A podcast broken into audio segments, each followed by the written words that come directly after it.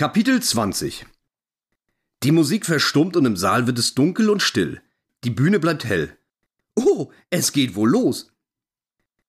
Auf die Leinwand wird ein riesiges Bild projiziert. Ich nehme mal an, dass es sich um das Cover vom neuen Buch handelt. Äh, ganz bestimmt ist es das. In großen blutroten Lettern ist das Wort Abriss zu lesen. Hä? Abriss? Ist das das Motto für den heutigen Abend? Das Motto für diese Location? Clara bringt es auf den Punkt. Was auch sonst. Jedes kleinste, feinste Körnchen bröckelnder Putz hier im Babylon bettelt genau danach, bettelt nach Abriss. Ich fühle es. I feel it. I feel you, Clara. I. Ist auch egal. Im Hintergrund der dominanten blutroten sechs Buchstaben schimmert ein ganz helles, verblichenes Schwarz-Weiß-Bild eines, ja, ähm, was ist denn das? Äh, ein Bagger? Ja, könnte sein. So ein Tagebauding. Eines dieser riesigen großen Teile, die alles platt machen. Sich durch die Landschaft fressen. Eines dieser unersättlich gierigen, stählernen Monster. Was soll denn das jetzt? Ist Clara unter die Bergmänner, äh, besser Bergfrauen gegangen? Oder ist sie Baggerfahrerin? Demnächst Wettkönigin in einer Samstagabend-Unterhaltungsshow? Ähm, bestimmt alles total investigativ. Bestimmt Enthüllungsjournalismus. Ja, ganz bestimmt. Wie damals dieser Wallraff. Ganz tief unten oder so ähnlich. Das gab's doch mal, oder? Nun gut, ich bin gespannt. Über eine Treppe am linken Rand betreten Clara und eine weitere Person die Bühne. Sie kommen irgendwie von unten. Dem Orchestergraben? Nee, das war etwas anderes, glaube ich. Kurz bleiben sie stehen und schauen lächelnd in den Saal.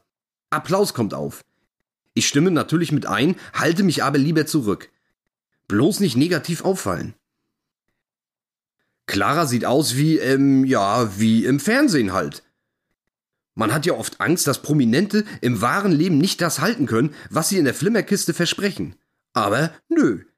Alle Erwartungen erfüllt. Welche das auch immer gewesen sein mögen. Nur das Leuchten scheint noch intensiver. Ja, definitiv intensiver.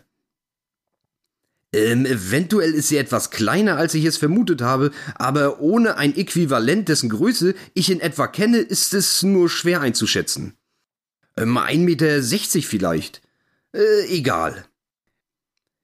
Ihre dunklen Haare trägt sie offen, vorne gescheitelt. Sagt man das so? Keine Ahnung.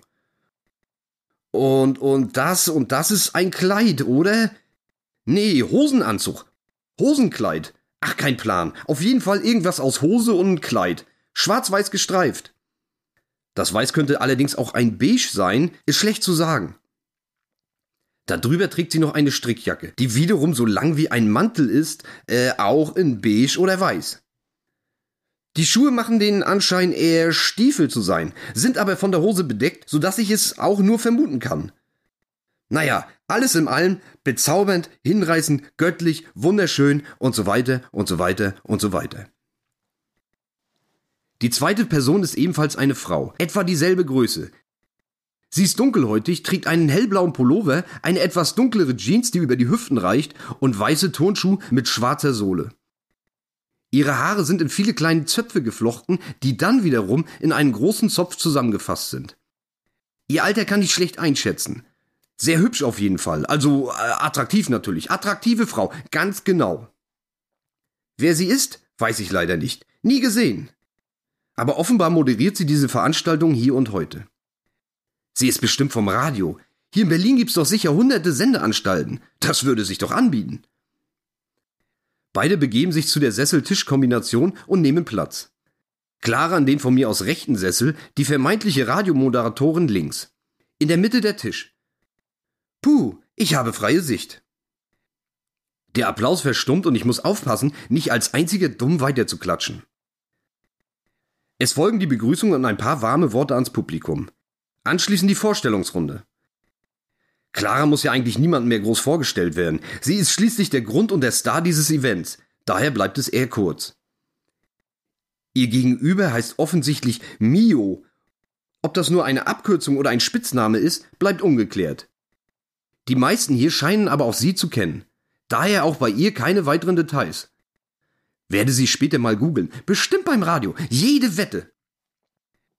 Kurze Frage in den Saal, ob der Sound okay ist. Alle nicken zufrieden, einige untermalen es noch mit einem langen Ja. Frau Lehrerin möchte ich hinzufügen, schätze aber mal, den Klassenclown lasse ich lieber stecken. Zwischen den beiden Frauen im Scheinwerferlicht startet ein Smalltalk, bevor Mio in die Rolle der Interviewerin schlüpft und Clara erste Fragen stellt. Aha, so läuft das hier also ab? Naja, solange ich nichts vorlesen muss, alles fein. Ich versuche dem Gespräch zu lauschen. Ähm, es gelingt bloß nicht. Die Ohren hören, nehmen alles auf und, und das Scheißgehirn verarbeitet einfach nicht. Nee, irgendwie nicht. Angestrengt und fokussiert starre ich auf die Bühne. Irgendwas stimmt doch hier nicht, oder? Der komplette Raum liegt im Dunkeln. Die Lichter der Scheinwerfer sind ausschließlich auf die beiden gerichtet. Ähm, aber Clara wirkt irgendwie unscharf. Unscharf? Bekomme ich gerade einen Schlaganfall oder was? Hä? Ich schwenke rüber zu Mio. Die ist scharf. Also, also natürlich ist sie scharf. Ich, ich meine jetzt so unter medizinischen, optischen Gesichtspunkten, versteht sich. Ach Gott, was stimmt mit mir nicht? Schwenk rüber zu Clara. Unscharf. Zurück auf Mio. Scharf. Scharf, unscharf, scharf, unscharf und so weiter und so weiter. Während Mio Full HD oder Ultra HD ist, erscheint mir Clara maximal HD Ready, eher noch eine Stufe drunter. Röhrenfernseher vielleicht. Ganz genau, eine sperrige in Holz eingefasste Bildröhre, kurz nachdem Willy Brandt das Farbfernsehen freigeschaltet hat. Oder raucht da jemand? Und das ist nur der Qualm? Äh, nee, da raucht niemand. Sind das doch die ersten Auswirkungen vom Alkohol?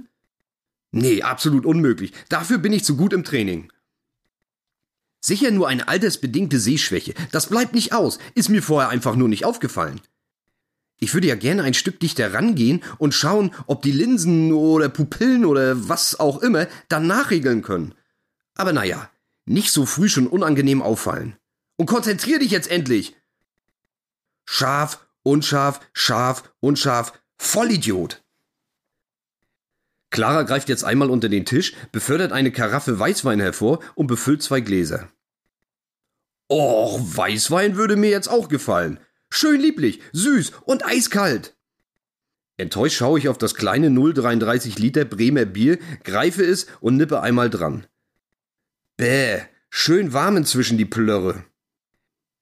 Die Damen lassen es sich schmecken und talken weiter.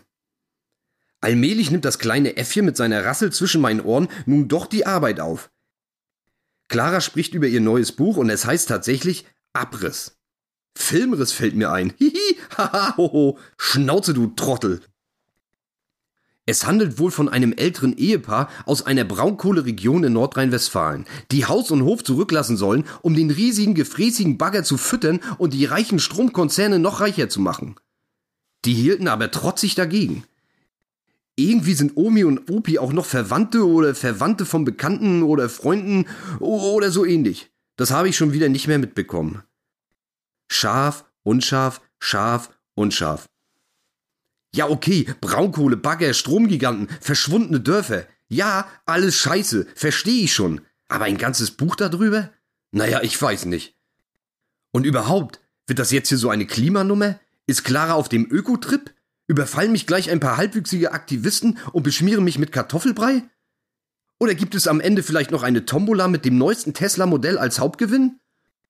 Ähm, naja, wobei den Tesla würde ich schon nehmen. So ist es nicht.